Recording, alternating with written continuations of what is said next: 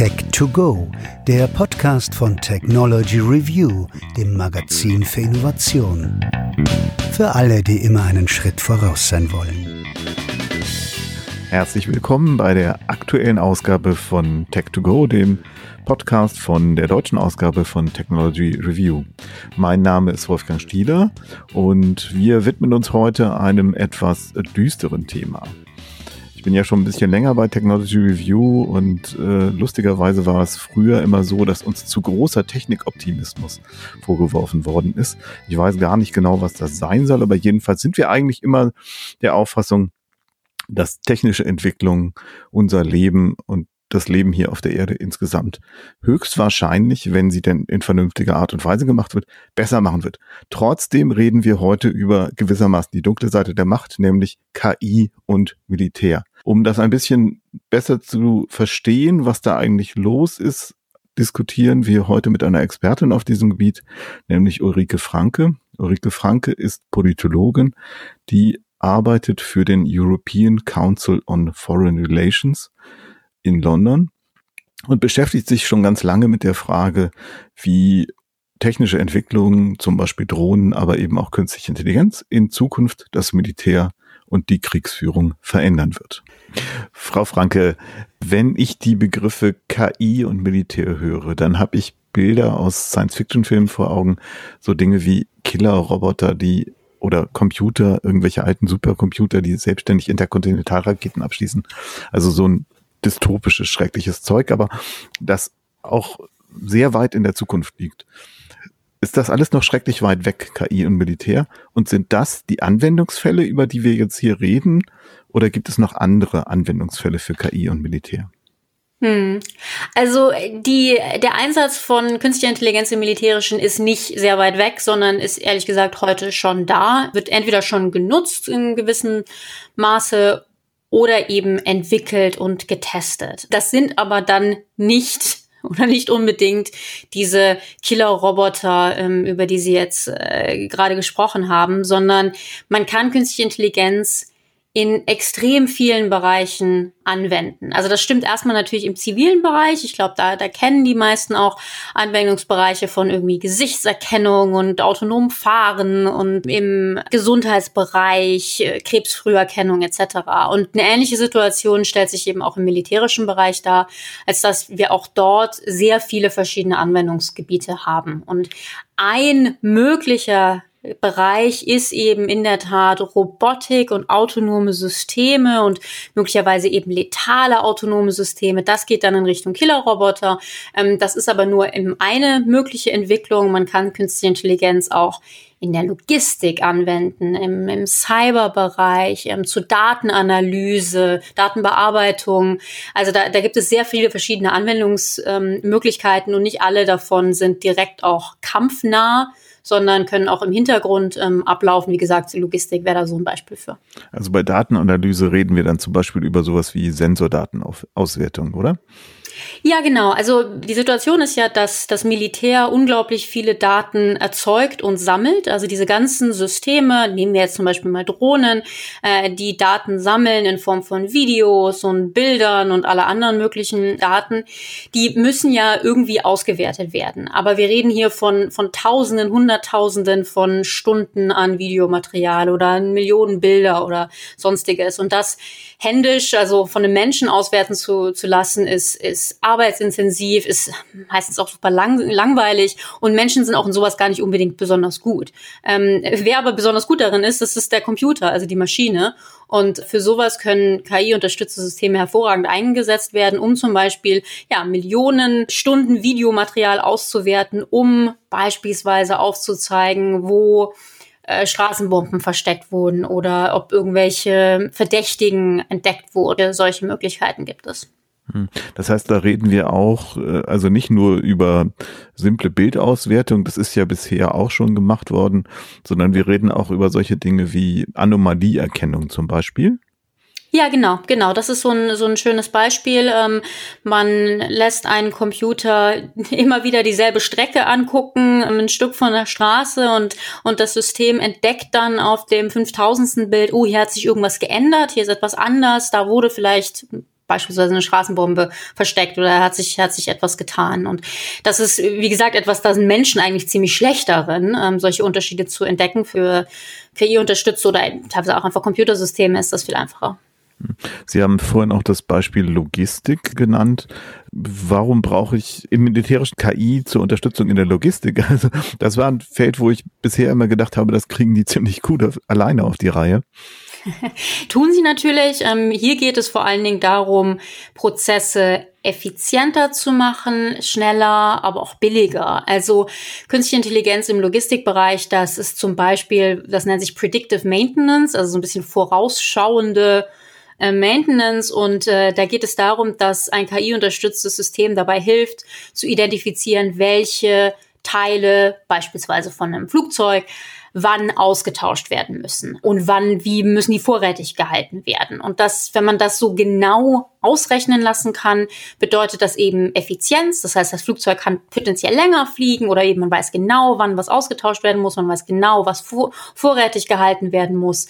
Ähm, das ja macht macht das den Prozess schlanker einfacher, effizienter, dadurch billiger. Ähm, und das ist natürlich etwas, was, was fürs Militär sehr attraktiv ist. Im Übrigen auch für den zivilen Bereich. Also gerade im Logistikbereich, diese Anwendung hat man auch im zivilen Beispielsweise Fluglinien benutzen genau solche, solche äh, Prozesse, um ihre Prozesse billiger und einfacher und schneller zu machen. Aus dem zivilen Bereich gibt es allerdings auch zahlreiche Beispiele dafür, dass das eben nicht so wunderbar fun funktioniert, wie es immer in den Broschüren der Softwarehersteller steht. Also äh, auf der einen Seite haben wir Versprechen von Effizienz, von ähm, Kostenreduktion, von Synergien etc. Und auf der anderen Seite stellen aber Praktiker, die solche Systeme implementieren, immer wieder fest, ja, also ich habe ganz oft den Fall, dass die Daten aus System A nicht für System B äh, mhm. verwendbar sind, dass die alle nicht miteinander zusammenspielen und dass es im, im, in der Praxis, in der äh, konkreten Anwendung dann doch wieder sehr schwierig ist. Wie ist das beim Militär? Gibt es da ähnliche Erfahrungen? Äh, ja, beziehungsweise die, die wird es geben. Das ist natürlich richtig. Also eine Technologie ähm, ist immer im Labor oder eben vor allen Dingen in den Werbebroschüren äh, besser als in der Wirklichkeit. Ähm, da gibt es natürlich Möglichkeit von Fehleranfälligkeit und dass das einfach nicht so funktioniert, wie man sich das denkt. Was jetzt die KI spezifisch angeht, ähm, ist in der Tat eine Herausforderung die Daten. Also aktuelle KI-Systeme werden trainiert auf Basis von großen Datenmengen. Ähm, und die muss man erstmal haben, ist das Erste, was fürs Militärische im Übrigen eine große Herausforderung ist, weil, nur mal so als Beispiel, wir haben halt keine Daten von Atomkriegen, ne, weil es keine gab, Gott sei Dank. Ähm, aber dann kann man eben auch ein System nicht mit Atomkriegsdaten füttern. Also man muss sie erstmal haben, man muss sie auch sammeln. Ähm, das muss man erstmal irgendwie organisieren.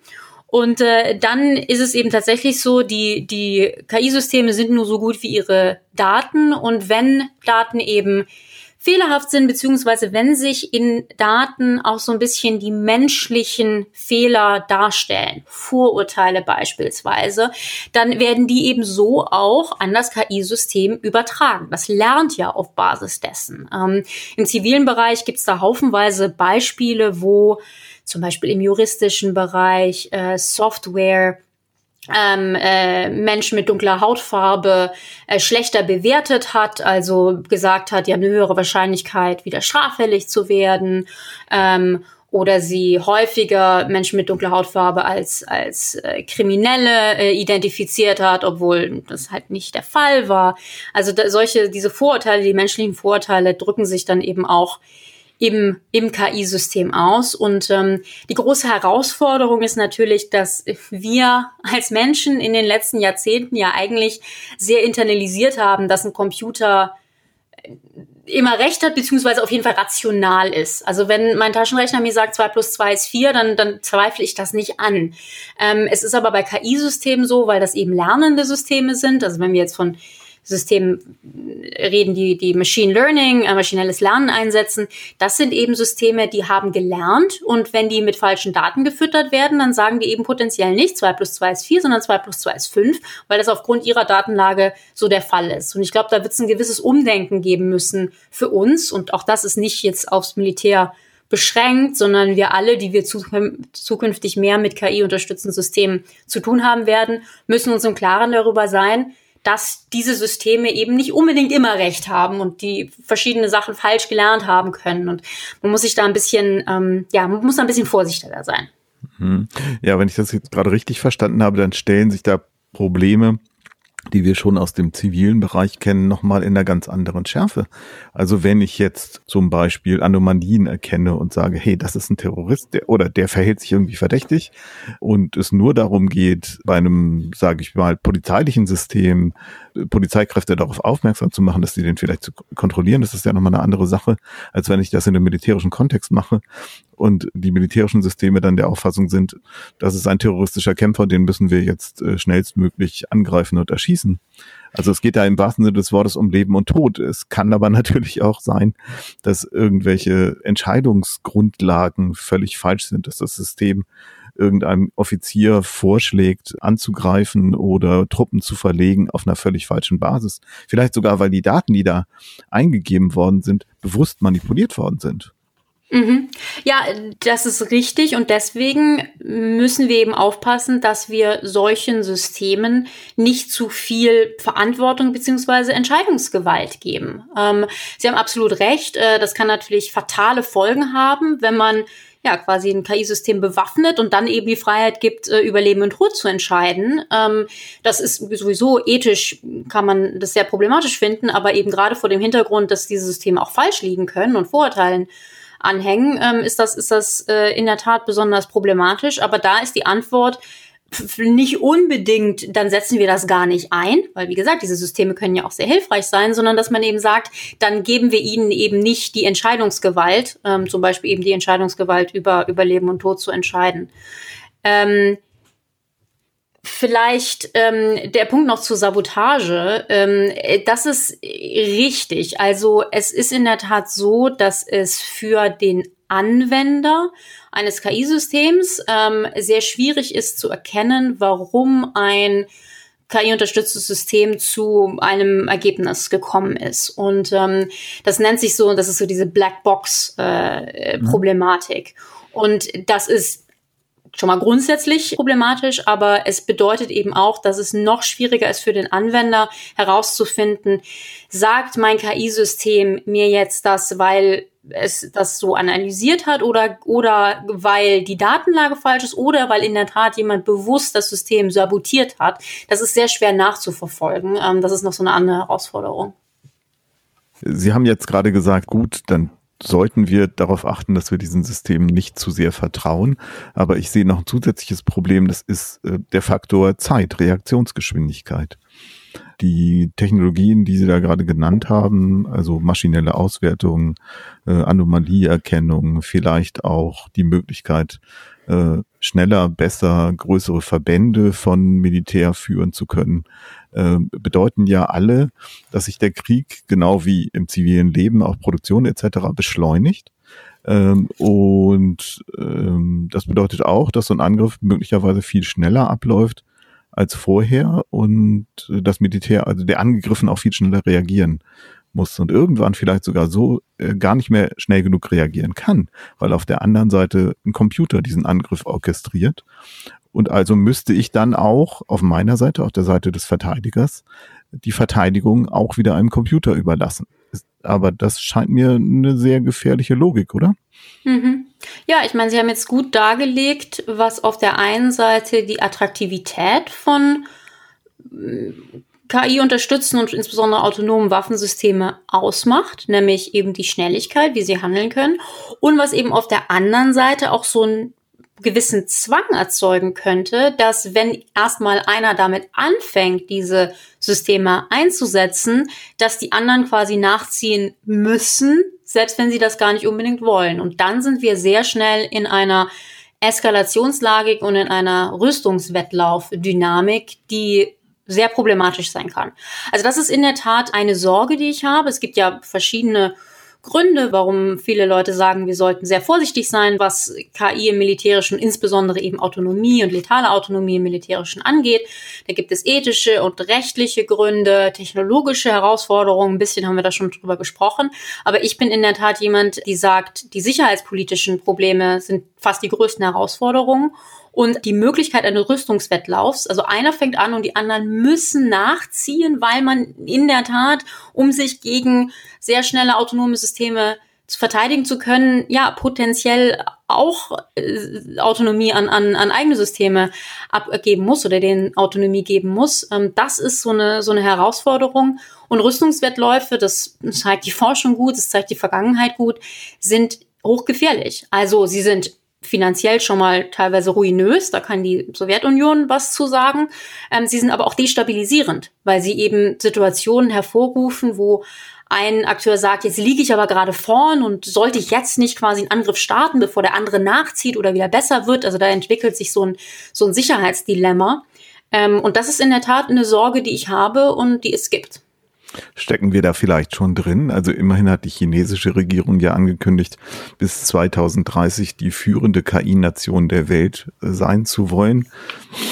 Die Russen sagen auch, dass KI unglaublich wichtig ist und äh, das globale Kräfteverhältnis entscheidend bestimmen wird im nächsten Jahrzehnt.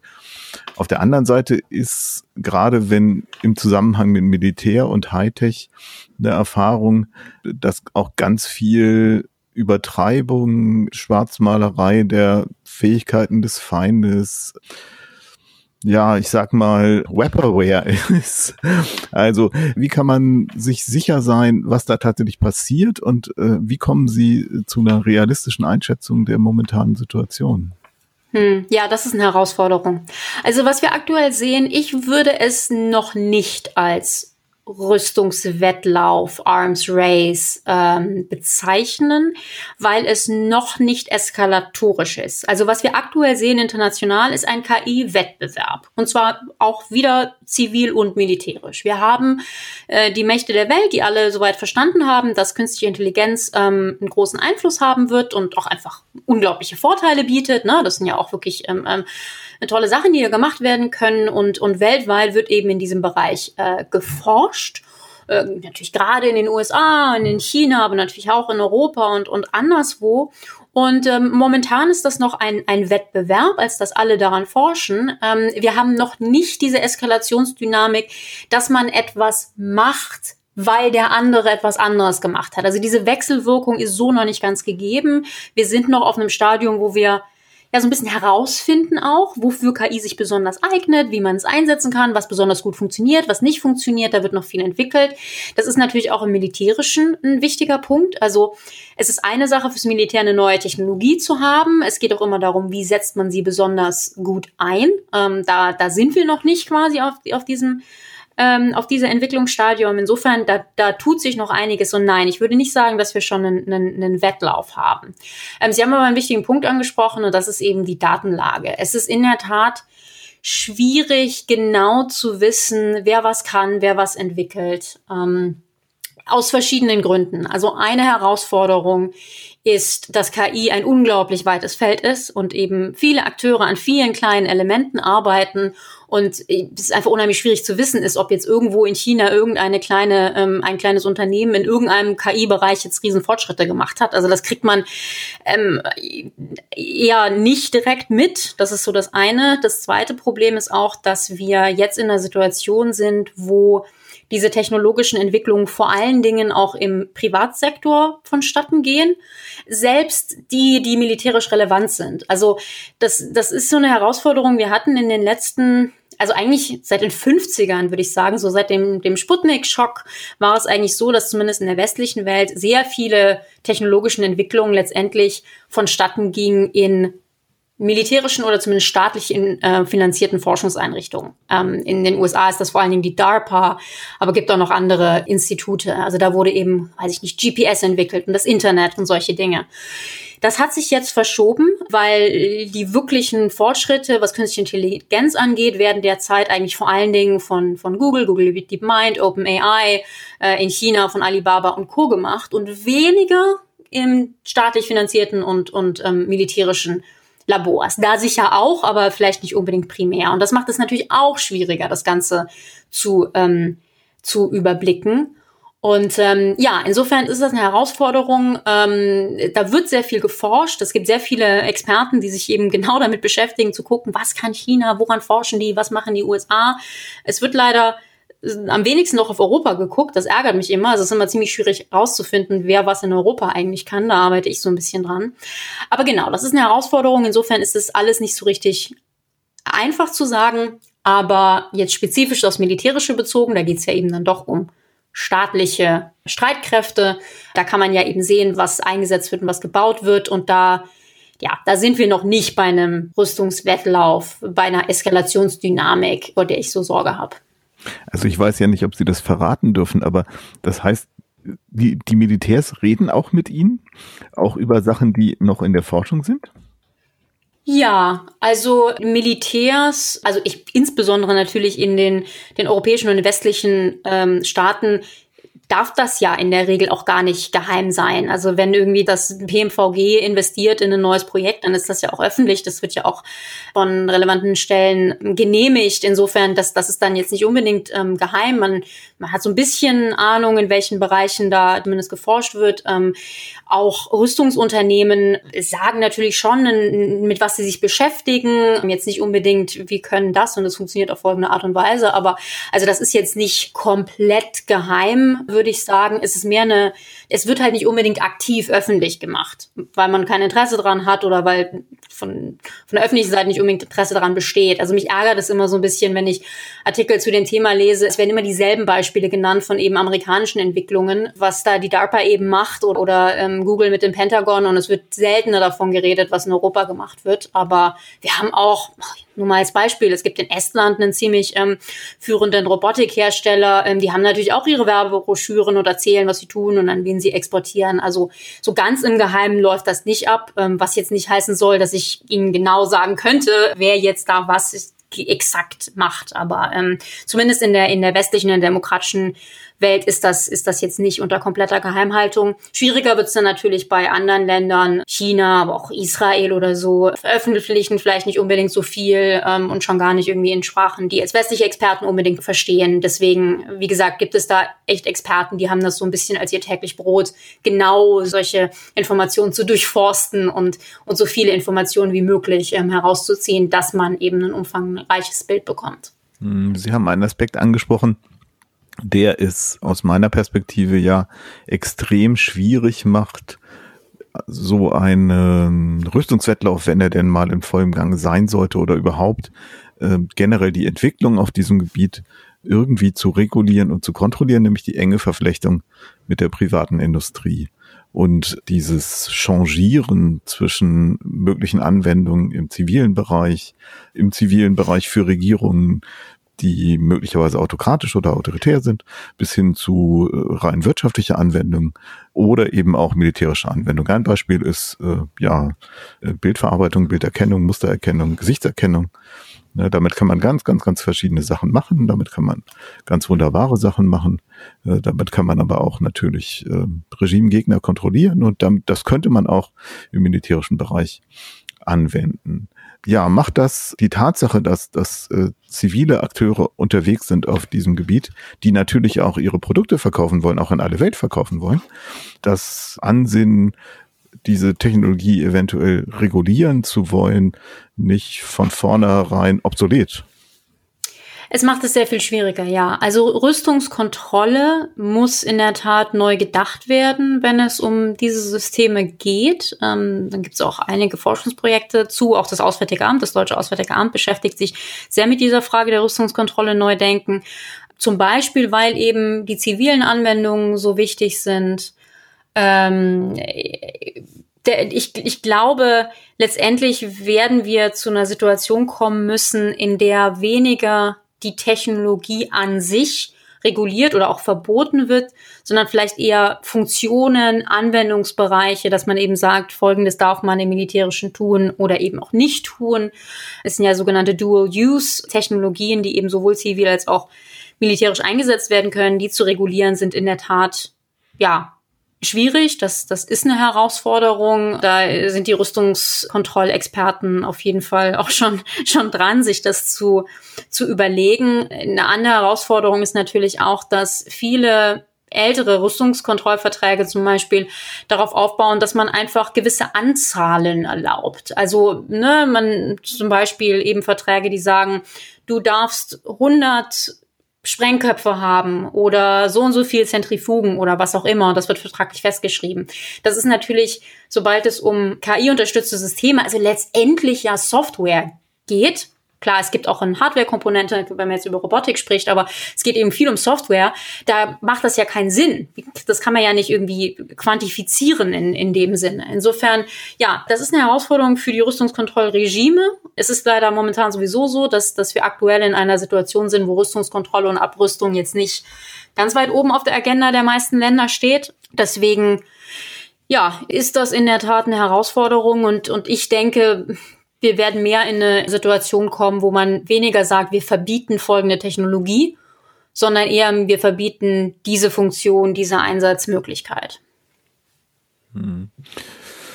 Als zusätzlicher Player kommt da ja aber in diesem Fall auch noch ins Spiel die Belegschaft, also jetzt Google zum Beispiel, ne, die äh, bei, bei dem Projekt Maven schon protestiert hat äh, und gesagt hat, das wollen wir nicht. Das Google so eine Software, die dann für äh, das US-Militär oder für den Grenzschutz eingesetzt wird, dass die entwickelt wird von uns. Und das hat sich ja noch weiter verschärft. Bei Google hat sich vor kurzem ja eine Gewerkschaft gebildet, die anscheinend, sieht jedenfalls so aus, äh, recht politisch agieren will und noch viel mehr Einfluss auch auf die Unternehmenspolitik haben will. Wie beurteilen Sie diese Entwicklung? Hm. Also was sich hier ganz klar zeigt, ist eben, wie sehr diese Unternehmen an Macht gewonnen haben. Äh, das ist ein Beispiel, aber auch allein ne, die, die Twitter-Sperre für Donald Trump ist eine andere. Also man sieht eben, wie diese Big Tech-Unternehmen extrem an Macht gewonnen haben gegenüber dem Staat und staatlichen Organen. Es ist schon, es stimmt. Es gab dieses, dieses sogenannte Project Maven, wo Google, andere Silicon Valley-Firmen äh, mit dem Pentagon zusammengearbeitet haben, um Auswertung von Filmmaterial für die, das amerikanische Militär zu machen. Ähm, da gab es Proteste. Das Projekt wurde letztendlich beendet, aber also zu einem Ende gebracht. Man darf jetzt aber auch nicht so tun, als sei es klar, dass irgendwie Silicon Valley und die Tech-Firmen nicht mit dem Militär arbeiten wollen. Also es gibt genügend äh, Unternehmen und Startups etc., die das weiterhin machen. Also da, da wäre ich ein bisschen vorsichtig, das quasi nicht auch zu sehr zu überspitzen. Äh, das ist aber natürlich in sagen wir mal, der westlichen Welt ein größeres Problem als anderswo. Also äh, in Europa werden wir das sicher auch sehen können, denke ich mal, ist zu erwarten. Ähm, in China hat man dann wiederum das, die, die, die andere Situation, dass man so eine Civil-Military Fusion nennt sich das da, ähm, hat, wo Privatakteure, also erstmal schon nur begrenzt überhaupt privat sind und dann auch oft von ehemaligen PLA Offizieren gegründet oder geleitet werden und die dann sehr stark mit dem, mit dem Staat und staatlichen Behörden zusammenarbeiten. Da gibt es in der Tat gewisse Unterschiede. Aber für mich zeigen eigentlich diese Entwicklungen vor allen Dingen ja so eine Verschiebung grundsätzlich auch wirklich in der internationalen Politik, dass es manche Unternehmen, gerade eben diese Big Tech Unternehmen gibt, die sehr viel Macht inzwischen haben in verschiedensten Bereichen. Und das ist eine ziemliche Herausforderung für den Staat. Mhm. Ich glaube, es gibt noch sehr viel mehr Aspekte, über die wir diskutieren können, Einzelaspekte von dieser Frage, aber ich würde jetzt gerne mal nochmal versuchen, das alles zusammenzufassen. Was heißt das jetzt? Was heißt das konkret für Europa oder auch für Deutschland, für die Bundeswehr? Soweit ich weiß, steckt in der KI-Strategie der Bundesregierung nicht ein einziges Mal das Wort Militär drin. Das ist anders bei den Franzosen, die haben sich das anders überlegt. Auf europäischer Ebene weiß ich das nicht. Und zunächst ist ja mal die Frage aus Ihrer Perspektive, ähm, sollte sich die Bundeswehr, sollte sich die NATO auf diesem Gebiet technisch engagieren? Sollten sie da was machen? Und wenn ja, was? Und wovon sollten sie die Finger lassen? Hm. Ja, das ist natürlich jetzt so die Million-Dollar-Frage. Also ein paar Punkte. Zum Ersten, was ganz klar ist, wir haben es hier mit einer Entwicklung zu tun, die vor sich geht und Europa, Deutschland, wir, wir müssen die beobachten, im Auge halten und die Augen verschließen und zu sagen, mögen wir nicht, machen wir nicht und deswegen ist das für uns kein Problem, das geht nicht. Also das ist, das ist eine wichtige Lehre. Ähm, selbst wenn wir entscheiden sollten, jetzt ganz bald, wir wollen von allem die Finger lassen, was ich jetzt bei KI nicht empfehlen würde, weil wie gesagt, es gibt haufenweise sinnvolle militärische Einsatzmöglichkeiten. Ähm, Aber wenn man sagt, man will von allem die Finger lassen, dann passiert das ja anderswo trotzdem. Und anderswo sind ja ähm, potenzielle Gegner, aber vor allen Dingen auch potenzielle Verbündete. Und insofern müssen wir da einfach äh, zumindest ein Auge drauf haben, was sich tut und überlegen, wo wir mitgehen wollen und wo nicht. Was passiert in Europa? In Europa beschäftigen sich jetzt eigentlich alle Länder ähm, intensiv mit künstlicher Intelligenz. Das ist bei allen angekommen, dass das wichtig ist. Und die Europäische Kommission hat auch vor zwei Jahren etwa alle EU-Mitgliedstaaten dazu aufgerufen, doch bitte nationale Strategien zum Thema KI zu veröffentlichen. Das haben bisher 21 von den 27 EU-Mitgliedsländern gemacht und ich habe die, soweit es ging, eben gelesen und es ist sehr auffällig, dass in den meisten militärische Einsatzmöglichkeiten von KI nicht vorkommen. Äh, in der deutschen KI-Strategie ist es in der Tat so, es gibt einen Satz, der quasi sagt, es gibt auch Anwendungen militärischen, aber das ist quasi Aufgabe des BMVGs und das war's. Das ist bei vielen anderen europäischen Ländern genauso. Also man tut sich ein bisschen schwer damit, dieses Thema zumindest öffentlich anzusprechen. Die große Ausnahme ist Frankreich, die zum einen in ihrer nationalen KI-Strategie das Thema stark aufgreifen und sagen, das ist einer der Elemente der, der Industrie, ähm, die es sich lohnt anzuschauen und zu unterstützen. Und Frankreich hat als einziges europäisches Land auch eine Militär-KI-Strategie, äh, wo sie auch nochmal aufschlüsseln, was gemacht werden muss und, und was nicht. Die Niederlande wollen da jetzt, glaube ich, auch demnächst sowas publizieren, da müssen wir mal schauen. Das Europaparlament ist in dem Bereich auch recht aktiv. Ähm, äh, die sind allerdings eher kritisch. Also diese Woche hat das Europaparlament gerade eine Resolution verabschiedet. Da geht es um ja, KI, militärischen autonome Waffensysteme und, und da wird eben auch versucht einzuschränken. Ähm, es ist nicht ganz ablehnend, es wird auch gesagt, dass das in gewissen Bereichen das auch positive Wirkungen haben kann. Aber ähm, die, die, also auf jeden Fall ein sehr gesunder Skeptizismus ähm, im Europaparlament äh, vor dem Thema. Was sollte Europa oder auch die NATO machen? Also für die NATO ist ganz wichtig der Punkt Interoperabilität. Ähm, die NATO hat ja 30 Mitglieder äh, von sehr unterschiedlichen Fähigkeiten schon mal grundsätzlich. Also wir haben da die USA als absolut stärkste Militärmacht äh, der Welt, aber eben auch viele kleine Länder, die ähm, relativ ja, wenig militärisch können. Insofern der Unterschied zwischen diesen Ländern war immer schon ein gewisses Problem für die NATO. Aber selbst unter den Großen, also nehmen wir jetzt mal USA, Kanada, Frankreich, Italien, Deutschland, Großbritannien, ähm, auch die werden darauf achten müssen, dass sie im Zuge von der Anwendung und Integration von KI-unterstützten Systemen kein Interoperabilitätsproblem haben. Also dass eben die USA ähm, Systeme verwenden, die dann äh, mit den Deutschen nicht zusammenarbeiten können. Oder noch problematischer, stellen wir uns mal vor, die Deutschen oder von mir aus auch die Belgier ähm, verbieten autonome Waffensysteme und sagen, die sind illegal und wir wollen das auf keinen Fall machen.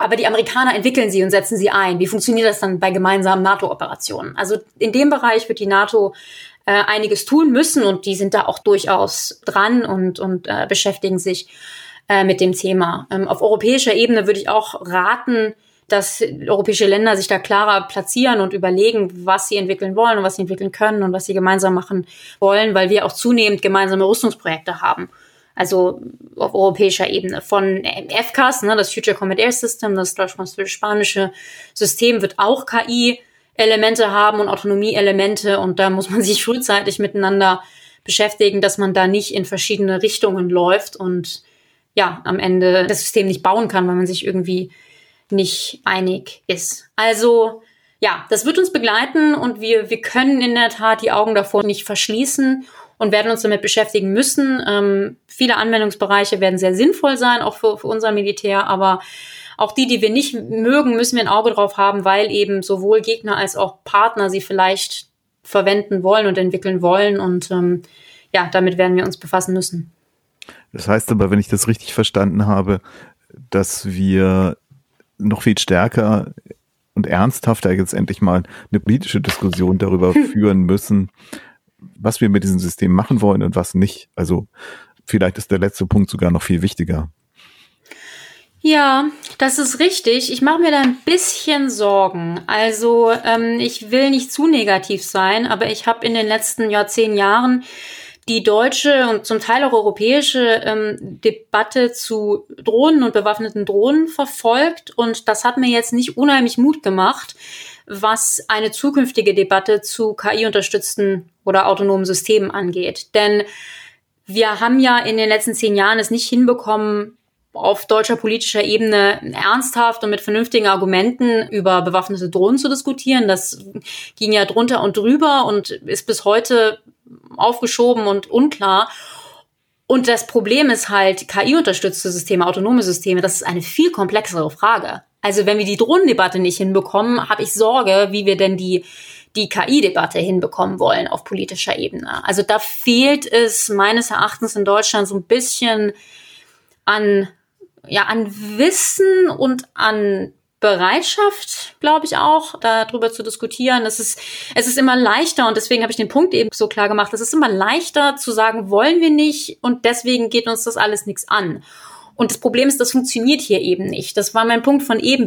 Man kann nicht, selbst, selbst wenn man alles ablehnt, kann man, kann man nicht die Augen verschließen, weil wenn die anderen sich da weiterentwickeln ähm, und uns entweder mit diesem System angreifen oder eben verbündet diese Systeme einsetzen, dann ist das auch ein Problem von uns. Also wir entkommen dieser, dieser Diskussion nicht und wir sollten uns ja jetzt, jetzt in diese Diskussion stürzen und sie führen. Und da habe ich ein bisschen Sorge, dass wir das nicht so richtig gut können. Und, und ja, das zeigt sich eben auch Allein schon an der Tatsache, dass viele politische Akteure sich auch gar nicht damit beschäftigen wollen. Also dass eben in der deutschen nationalen KI-Strategie da nichts drüber steht, ist, ist jetzt auch nicht so richtig toll. Also da hätte ich einfach gerne mehr, auch aus dem Militär, ähm, das ein bisschen klarer macht, wo sehen sie tatsächlich Vorteile und was wollen sie auch nicht. Weil man darf natürlich auch nicht denken, dass irgendwie das Militär mit, mit Jubelrufen in Richtung Autonomie und künstliche Intelligenz geht. Die Militärs sind in der Regel die Letzten, die Verantwortung abgeben wollen an Maschinen. Insofern, die haben da absolut auch ihre, ihre Vorbehalte und ihre Bedenken und die sind ein wichtiger Teil der Diskussion. Und da hätte ich tatsächlich viel mehr, mehr Debatte über, was will man, was kann man, was sollte man nicht machen und wann, wenn wir es nicht machen wollen, wie wollen wir damit dann mit anderen zusammenarbeiten, dass es nicht so kommt. Ja, meine, meine Vermutung ist ja, dass es da eine sehr große Berührungsangst gibt, dass man eben nicht mit diesem doch sehr schwierigen Thema in der Öffentlichkeit in Verbindung gebracht werden will. Aber vielleicht ist ja auch dieser Podcast, dieser bescheidene kleine Podcast, ein winzig kleiner Beitrag, um diese Debatte in der Öffentlichkeit ein bisschen zu pushen. Das wäre schön. Und damit danke ich Ihnen recht herzlich für Ihre Expertise, für Ihren spannenden Input. Und ich denke, wir müssen das Thema im Auge behalten. Vielleicht hören wir ja schon bald wieder voneinander. Alles klar. Ja, vielen Dank an Sie. Das war also die aktuelle Ausgabe von Tech2Go, dem Podcast. Aber natürlich gibt es Technology Review nicht nur zum Hören, sondern auch zu lesen. Und das aktuelle Heft ist draußen. Das Titelthema ist die Wahrheit. Klingt jetzt fürchterlich philosophisch, aber im Grunde genommen geht es darum, dass wir in einer zunehmend komplexen, zunehmend technisierten, zunehmend vernetzten Welt als Menschen immer schlechter dazu in der Lage sind zu erkennen, was eigentlich wirklich da draußen ist und was uns nur vorgegaukelt wird. In dem aktuellen Heft von TR geht es unter anderem auch um einen Boom beim Vertical Farming in Singapur, vielleicht ein Blaupausenmodell für die Ernährung von morgen und es geht um ein leider sehr hochaktuelles Thema, nämlich die Biologie der Einsamkeit, also die Frage, was die zunehmende Isolation gerade jetzt in Zeiten von Covid mit uns, mit unseren Gehirnen, mit unseren Körpern macht und vielleicht auch für Langzeitschäden aus. Vielen Dank, dass Sie dabei waren. Bis zum nächsten Mal bei Tech2Go.